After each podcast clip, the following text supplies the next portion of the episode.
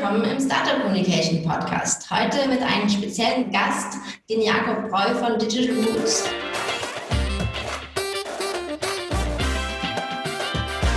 Jakob, willst du dich kurz und Digital Roots vorstellen? Ja, sehr gerne. Ja, erstmal vielen Dank für die Einladung, dass ich äh, hier bei euch im Podcast als Gast sein darf. Wir von Digital Roots sind eine Agentur für digitales Marketing, sind relativ jung, sag ich mal. Wir haben die Agentur so in der Form erst letztes Jahr, ziemlich genau jetzt vor einem Jahr, müsste es sein. Ich müsste mal nachschauen, wann genau. Danke, ganz guter Zufall. Äh, ja, ziemlich genau vor einem Jahr gegründet. Ähm, ich zusammen mit meinem Partner, dem Klaus Bialek. Ähm, wir sind zwei Gründer und zwei Inhaber. Mittlerweile sind wir jetzt zu fünft und suchen jetzt dann bald unser sechstes Teammitglied. Wir machen, wir nennen es digitale Kommunikation. Das haben wir uns so ein bisschen ausgedacht, das Wort. Und zwar eigentlich hauptsächlich deswegen, weil unser Augenmerk liegt immer darauf, für unsere Kunden, das sind Marken, Firmen, Einzelhändler, teilweise Hersteller von Produkten oder auch Destinationen, Touristikgebiete, die digitalen Kommunikationskanäle in ihrem Marketingmix zu bedienen, zu bespielen. Und zwar immer so, dass die Zielgruppe, die sie erreichen wollen, dabei im Zentrum steht. Also es geht immer alles von der Zielgruppe aus. Das ist sozusagen das, was unser Hauptmodell beinhaltet. Und darauf aufbauen, wir eben präsent für unsere Kunden in den digitalen genutzten Kanälen der Zielgruppe. Und wir sprechen heute über Performance Marketing zusammen, also wie äh, besser gesagt über Ziele und die verschiedenen Möglichkeiten von Performance Marketing. Jakob, wir haben letzte Woche oder vorletzte Woche sogar schon äh, über die Folge äh, ein bisschen telefoniert, um alles vorzubereiten. Du hast gemeint, ihr habt viele Kunden, die einfach zu euch kommen und sagen, okay, wir wollen Performance Marketing, aber was hinter Performance Marketing steckt, ist oft ein großer Fragezeichen. Man will einfach das machen, weil man es kennt, dass es irgendwie gibt. Das macht jeder, muss man also auch machen. Da muss, müsst ihr einen Schritt zurückgehen und ein bisschen schauen, was ist Hintergrund, wie geht ihr da vor? Kannst du das ein bisschen erklären? Also es ist oftmals so, dass Kunden kommen und irgendwie sagen, ich bräuchte Performance Marketing, weil sie halt irgendwie entweder gelesen haben in irgendeinem Newsletter, dass das super gut hilft oder irgendein Wettbewerber macht das voll gut und sagen, wir würden gerne ein bisschen Facebook Ads schalten oder ein bisschen Google Ads schalten, mach mal. Und häufig ist eben das eigentliche Problem, dass sie dabei total vergessen, ob das für sie überhaupt ein relevanter Kanal ist. Weil nur weil das beim Wettbewerber funktioniert, bedeutet das ja nicht unbedingt, dass es äh, für die eigenen USPs oder für die eigene Zielgruppe, auf die man sich spezialisiert hat, auch relevant relevant ist. Und wir machen es dann immer so, dass wir eigentlich einen ganzen Schritt zurückgehen und, wie ich gerade schon gesagt habe, erstmal die Zielgruppe anschauen. Also die Zielgruppe sollte immer unserer Meinung nach komplett im Zentrum stehen von allem, was man tut. Und dann gehen wir da wirklich eigentlich auf den ganz großen Anfang der Marketing-Theorie mal zurück und sagen, okay, ihr habt eine Zielgruppe, die habt ihr definiert oder definieren wir dann gemeinsam, welche Bedürfnisse hat die denn eigentlich, diese Zielgruppe? Also welche Kernbedürfnisse hat diese Zielgruppe, die ihr mit eurem Produkt erfüllt. Also wenn man jetzt mal irgendwie ein Beispiel nimmt und sagt, man hat einen Kaffeeröster, dann ist die Kern, das Kernbedürfnis kann ja sein, ich möchte guten Filterkaffee trinken oder ich möchte billigen Filterkaffee trinken. Das sind aber mal zwei komplett unterschiedliche Bedürfnisse, die man nicht zwingend, also der Wettbewerber kann vielleicht den billigen bedienen und die, der Kunde, mit dem wir gerade sprechen, will den hochwertigen bedienen. Das sind dann schon mal zwei unterschiedliche Dinge. Und wenn wir dann uns das eben anschauen und sagen, wir haben das Bedürfnis herausgefunden, das bedient ihr. Dann packen wir darauf eben die Zielgruppe und schauen uns an, welche Kanäle denn die Zielgruppe nutzt, um entweder das Bedürfnis, also dafür einen, einen Ersatz zu finden oder ein Produkt zu finden, das dieses Bedürfnis erfüllt, oder aber einen Kanal zu finden, auf dem das, der, der Kunde passiv empfänglich dafür ist. Also, dass man ihn mhm. mit dem Produkt inspiriert, mit einer Anzeige auf ihn eingeht und sagt, pass auf, ich hätte da was, das zu deinem Bedürfnis passt, obwohl derjenige vielleicht noch gar nicht auf die Idee gekommen ist, dass er dass dieses Produkt dafür haben könnte oder dieses Produkt dafür nutzen könnte. Und erst dann starten wir eigentlich damit, den Marketingmix dafür zu bauen mhm. und äh, gehen einfach wirklich diesen, diesen ganzen Schritt erst nochmal zurück und gehen da erstmal in so eine relativ intensive Phase der Beratung, äh, Workshops und versuchen wirklich eigentlich mit dem Kunden erstmal rauszuarbeiten, ob denn überhaupt Performance Marketing der richtige mhm. Kanal ist und wenn ja, welcher Teil des Performance Marketings, weil auch hier gibt es ja im Endeffekt viele verschiedene Möglichkeiten, dass, die man einsetzen kann, verschiedene Kanäle. Also wir haben gerade schon gesprochen von, von Suchmaschinenanzeigen, wo es von uns ja aber auch wieder verschiedene Suchmaschinen gibt und in den Suchmaschinen noch dazu verschiedene Anzeigenformate. Wir haben Social Media Anzeigen, die im Prinzip über dieses Pay-per-Click-Verfahren ja eigentlich auch in diesen Performance-Bereich reinzählen, das im B2C Social Media wie Facebook Facebook, Instagram, Pinterest, Snapchat und wie sie alle heißen oder auch in B2B Social Media wie LinkedIn oder Xing, wo man auch eigentlich recht gut Performance Marketing betreiben kann. Mhm. Ähm, kommt aber halt extrem auf die Zielgruppe an. Ja, ich fand auch äh, interessant, als wir gesprochen haben, hast du ein bisschen über Kaufentscheidungsprozess gesprochen, dass man halt je nach Phase vom Prozess und Zielgruppe die Leute woanders unterwegs sind in diesem Moment. Kannst du da ein bisschen mehr von erzählen? Ja, das ist ganz häufig in diesem Workshop-Prozess oder Beratungsprozess, den wir am Anfang machen, dass wir auch dann, wenn wir die Zielgruppe haben, feststellen, es gibt häufig natürlich verschiedene Zielgruppen. Also man hat ja meistens nicht nur eine demografische Range, also nicht nur ein Alter, ein Haushaltsnettoeinkommen, ein Geschlecht, nachdem man Personen klassifiziert, sondern es gibt ja meistens eine ältere Zielgruppe, eine jüngere Zielgruppe, jetzt einfach mal um es ein bisschen zu simplifizieren und zu erklären, oder auch ähm, verschiedene Interessensgruppen. Also wenn man jetzt sagt, man hat weibliche Personen zwischen 30 und 40, die sich für das Produkt interessieren, kann es ja immer noch, beim, um bei diesem Kaffeebeispiel zu bleiben, mhm. der, der Outdoor-Liebhaber sein, der sozusagen einfach öko eingestellt ist und deswegen eher ein hochwertiges Produkt sucht, das halt von der Wertschöpfungskette und von der Produktion und so alles halt möglichst, keine Ahnung, CO2-neutral zum Beispiel ist. Es kann aber gleichzeitig auch einfach der absolute Kaffee-Nerd sein, der halt einfach auch sonst vielleicht gerne kocht und grundsätzlich halt einfach auf Lebensmittel achtet und deswegen aber auch irgendwie zu Hause eine wunderbare zweieinhalbtausend Euro teure Siebträgermaschine stehen hat und natürlich da dann keinen 250 Kaffee reinschüttet. Das sind, immer, sind wieder zwei verschiedene Personengruppen, die aber bedürfnismäßig dasselbe Bedürfnis haben, nach hochwertigem Kaffee. Und wenn man jetzt sagt, man stellt mal diese beiden Zielgruppen auf die eine Seite und würde zum Beispiel unten, jetzt wenn man sich mal so ein Modell vorstellt, und würde unten auf die Linie den klassischen Kaufentscheidungsprozess setzen. Also wenn man das in, sagt, man teilt es in vier Phasen oder fünf. Also ich kenne eine Marke, ich interessiere mich für eine Marke, ich erwäge eine Marke zu kaufen, ich kaufe eine Marke und vielleicht hinten dran noch, ich bin Stammkunde. Dann ist es so, dass selbst diese beiden Zielgruppen in verschiedenen Phasen wahrscheinlich verschiedene Kanäle nutzen, um sich über dieses Produkt zu informieren. Also zum Beispiel äh, kann man sagen, der Kaffee-Nerd, der wird wahrscheinlich nach bestimmten Keywords suchen, wie Specialty Coffee oder von Hand gerösteter Kaffee oder da gibt es zertifizierte Cafés nach bestimmten Standards, wie auch immer. Und sucht nach dem, dann könnten wir darauf wunderbar mit einer Suchanzeige einsteigen und eine Aufmerksamkeit für eine Marke unseres Kunden schaffen. Mhm. Bei einem, sagen wir mal, der Outdoor-Liebhaber, der sucht vielleicht nicht nach Premium Kaffee Bio zertifiziert für Campingurlaub. Aber wir könnten ihm jetzt einen wunderbaren, in Instagram ein wunderbares kleines Video in die Story platzieren, wo einfach jemand einen Kaffee der Marke, die wir vertreten, auf einem Berggipfel auf einer Bialetti in einem Gaskocher zubereitet. Mhm. Ähm, und ihn damit sozusagen in, einem, in einer emotionalen Welt abholen, die für ihn interessant ist, die ihn aktiviert und äh, gleichzeitig die Marke platzieren, die wir, die wir vertreten. Und so haben wir in dem Fall das ganz gut gesehen eine ist ein Suchprodukt oder eine, Such, eine, Suchintention, der Nerd sucht, werden wir den anderen passiv inspirieren in dieser ersten Phase. Wenn man dann in diese Interessensphase kommt, sage ich mal, dann ist es so, vielleicht der Camper ähm, hat dann mal die Marke gehört, der googelt die dann vielleicht mal oder will sich informieren, ob die wirklich nachhaltig sind und kommt dann vielleicht irgendwie auf einen Blog oder wie auch immer. Das hat dann nichts mit Performance Marketing zu tun.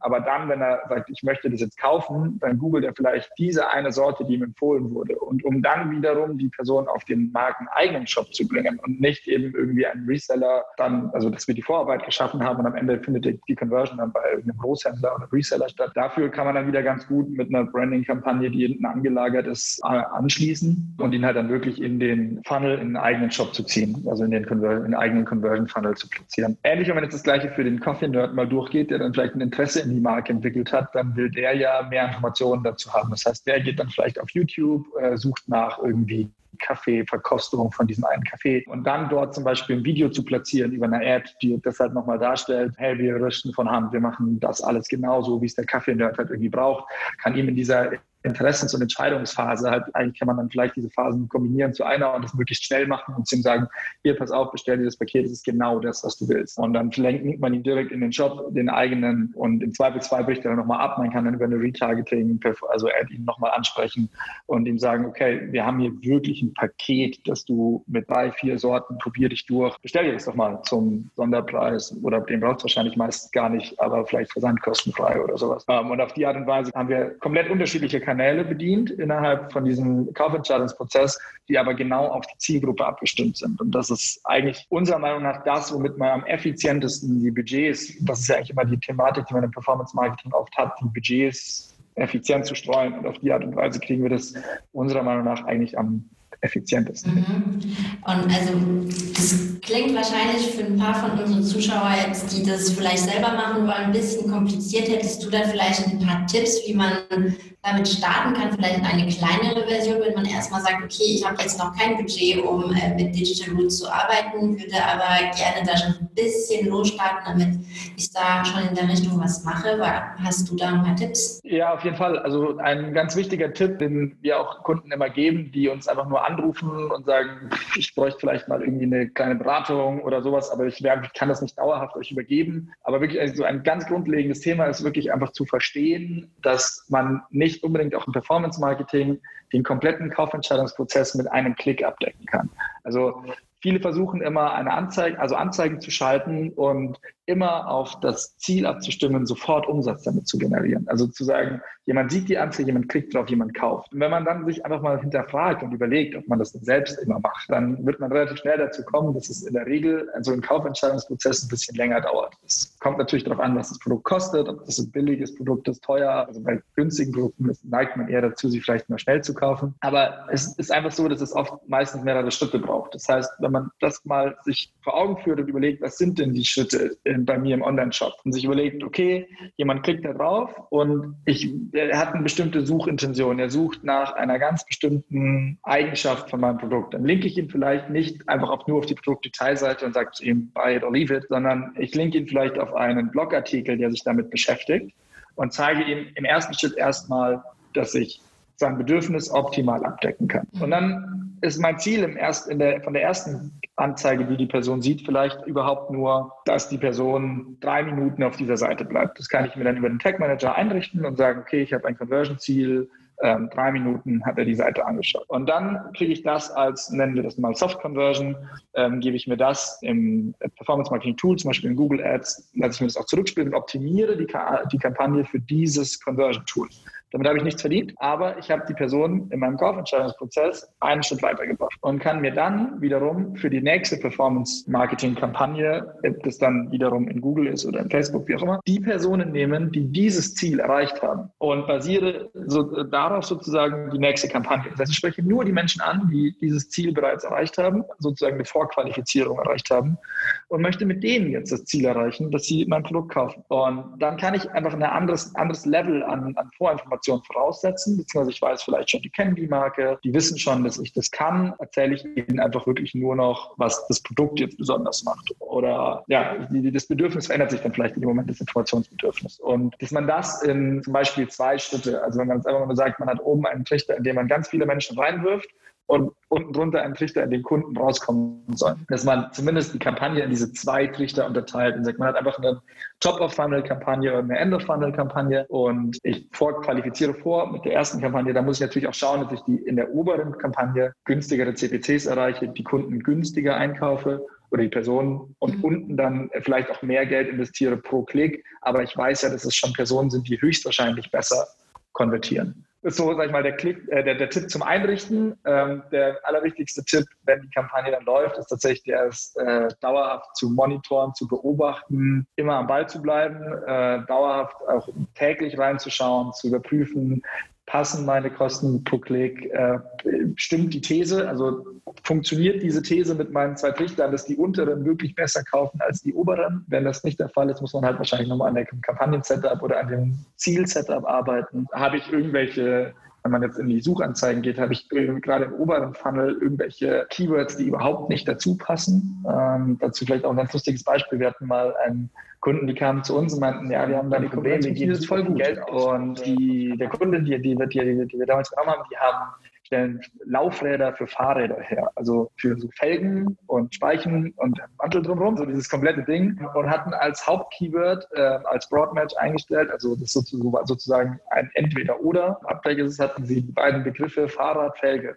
mit Leerzeichen. Was macht Google jetzt? Google bietet auf alle Suchanzeigen, die entweder das Wort Fahrrad oder das Wort Felge oder beide beinhalten. Das war das äh, Keyword, das die meisten Suchanfragen oder die meisten Ein Einblendungen, Impressionen äh, hervorgerufen hat, war BMW-Felge.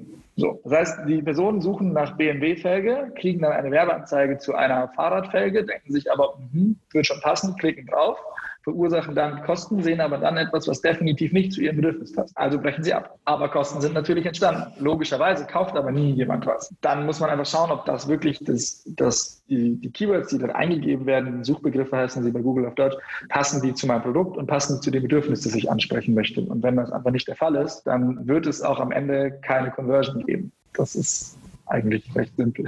Ja, ja ich glaube, das hilft dann auch nochmal weiter. Ich meine, im Online-Marketing muss man auch sehr viel nachjustieren oder auch hinterfragen. Also wir hatten das persönlich auch bei ein paar Kunden, die halt uns gesagt haben, das ist unsere Zielgruppe. Und dann machen wir eine Kampagne, um diese Zielgruppe anzusprechen, merken, die reagiert nicht. Egal, was wir machen, egal, ob wir den Motiv nochmal anpassen, ob wir duzen und wir sitzen, ob wir eher Motive haben, die emotional sind oder nicht, die reagieren einfach nicht. Mhm.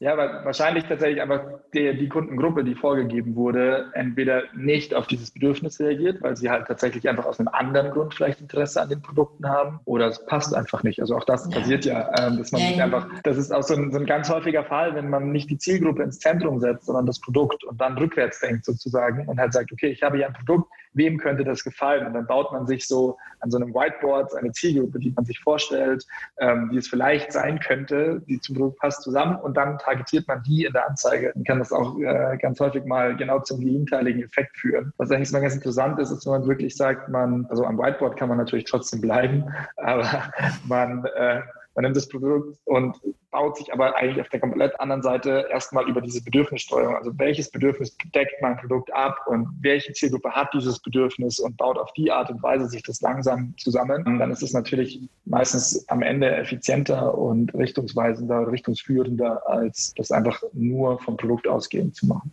Ja, das ist, ist glaube ich, auch ein Problem, was auf, auf Startups haben. Also wir haben auch sehr viele Gründerteams, die halt eher Ingenieure sind und da ist ganz klar das Fokus aufs Produkt. Und also wir machen ja auch Branding-Workshops, Workshops, wo wir dann auch nochmal, also die sollen dann erstmal selber den Idealkunden bauen. Und dann haben wir auch ein paar Mal so, ja, das ist ein cooler Kunde der wird euer Gadget einmal kaufen und ausprobieren, aber der kauft es nie mehr wieder. Der benutzt ja. es zweimal, dann steht es irgendwo da.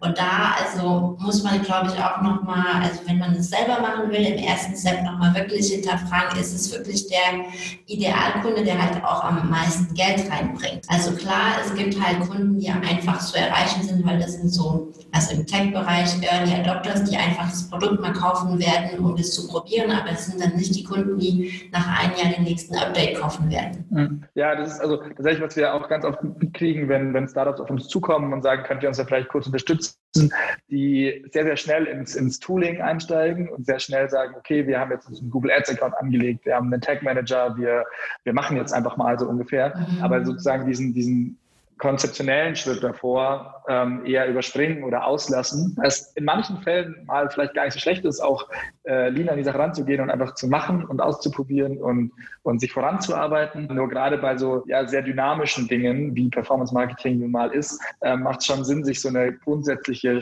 konzeptionelle Basis mal zu schaffen. Und wenn man die hat, dann ist natürlich der nächste extrem wichtige Schritt, auch das Tool-Setup ganz klar und strukturiert aufzubauen und sich eben auch zu überlegen, was sind denn die Ziele, die ich auf der Website erreichen will, wie kann ich das tracken, wie kann ich das auch den Systemen übergeben, ähm, welche Systeme habe ich überhaupt im Einsatz, kann ich mit Google Analytics arbeiten, um, um mir dort bestimmte Ereignisse herauszuarbeiten, die ich erreichen will, die dann als Conversions zu übergeben an, an Google Ads.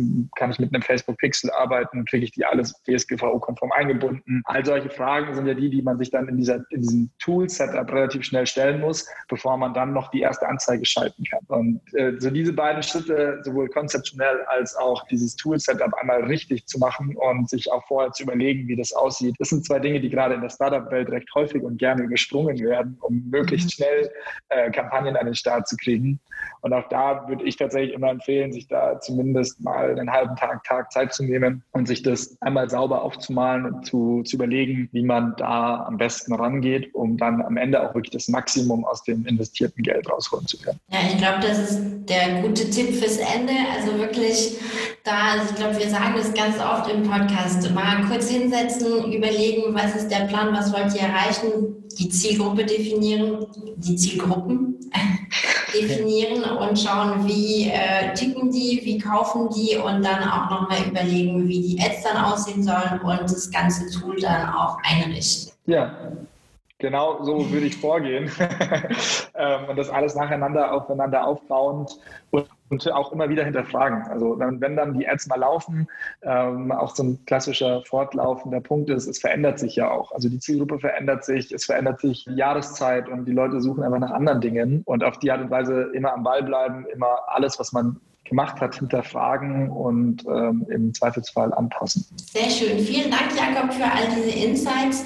Ähm, wenn die Zuhörer mehr Infos über Performance Marketing, wo können die bei dir was äh, finden? Ähm, entweder bei uns auf der Website unter digital-roots.de oder auch bei mir äh, direkt. Ich weiß nicht, ob Sie über dich oder euch am besten Kontakt aufnehmen oder wie auch immer. Also ihr könnt uns entweder über die Website schreiben oder meldet euch einfach auch über alle anderen Kanäle Kanäle, wie ihr zu uns kommt. Wenn ihr bei uns kommentiert oder auch eine E-Mail schreibt und Kontakt wollt, dann äh, schicken wir das gerne weiter. Die E-Mail-Adresse kennt ihr, ich sage die aber nochmal gerne. Das ist die podcast at startup-communication.de, falls ihr Fragen oder Input zum Podcast habt, da auch gerne melden. Dann würde ich sagen, danke, dass du da warst. Vielen lieben Dank, dass ich da sein durfte. Hat sehr viel Spaß gemacht. Bei mir auch hat es Spaß gemacht. Und vielen Dank für Ihres Zuhören und bis bald beim Startup Communication Podcast.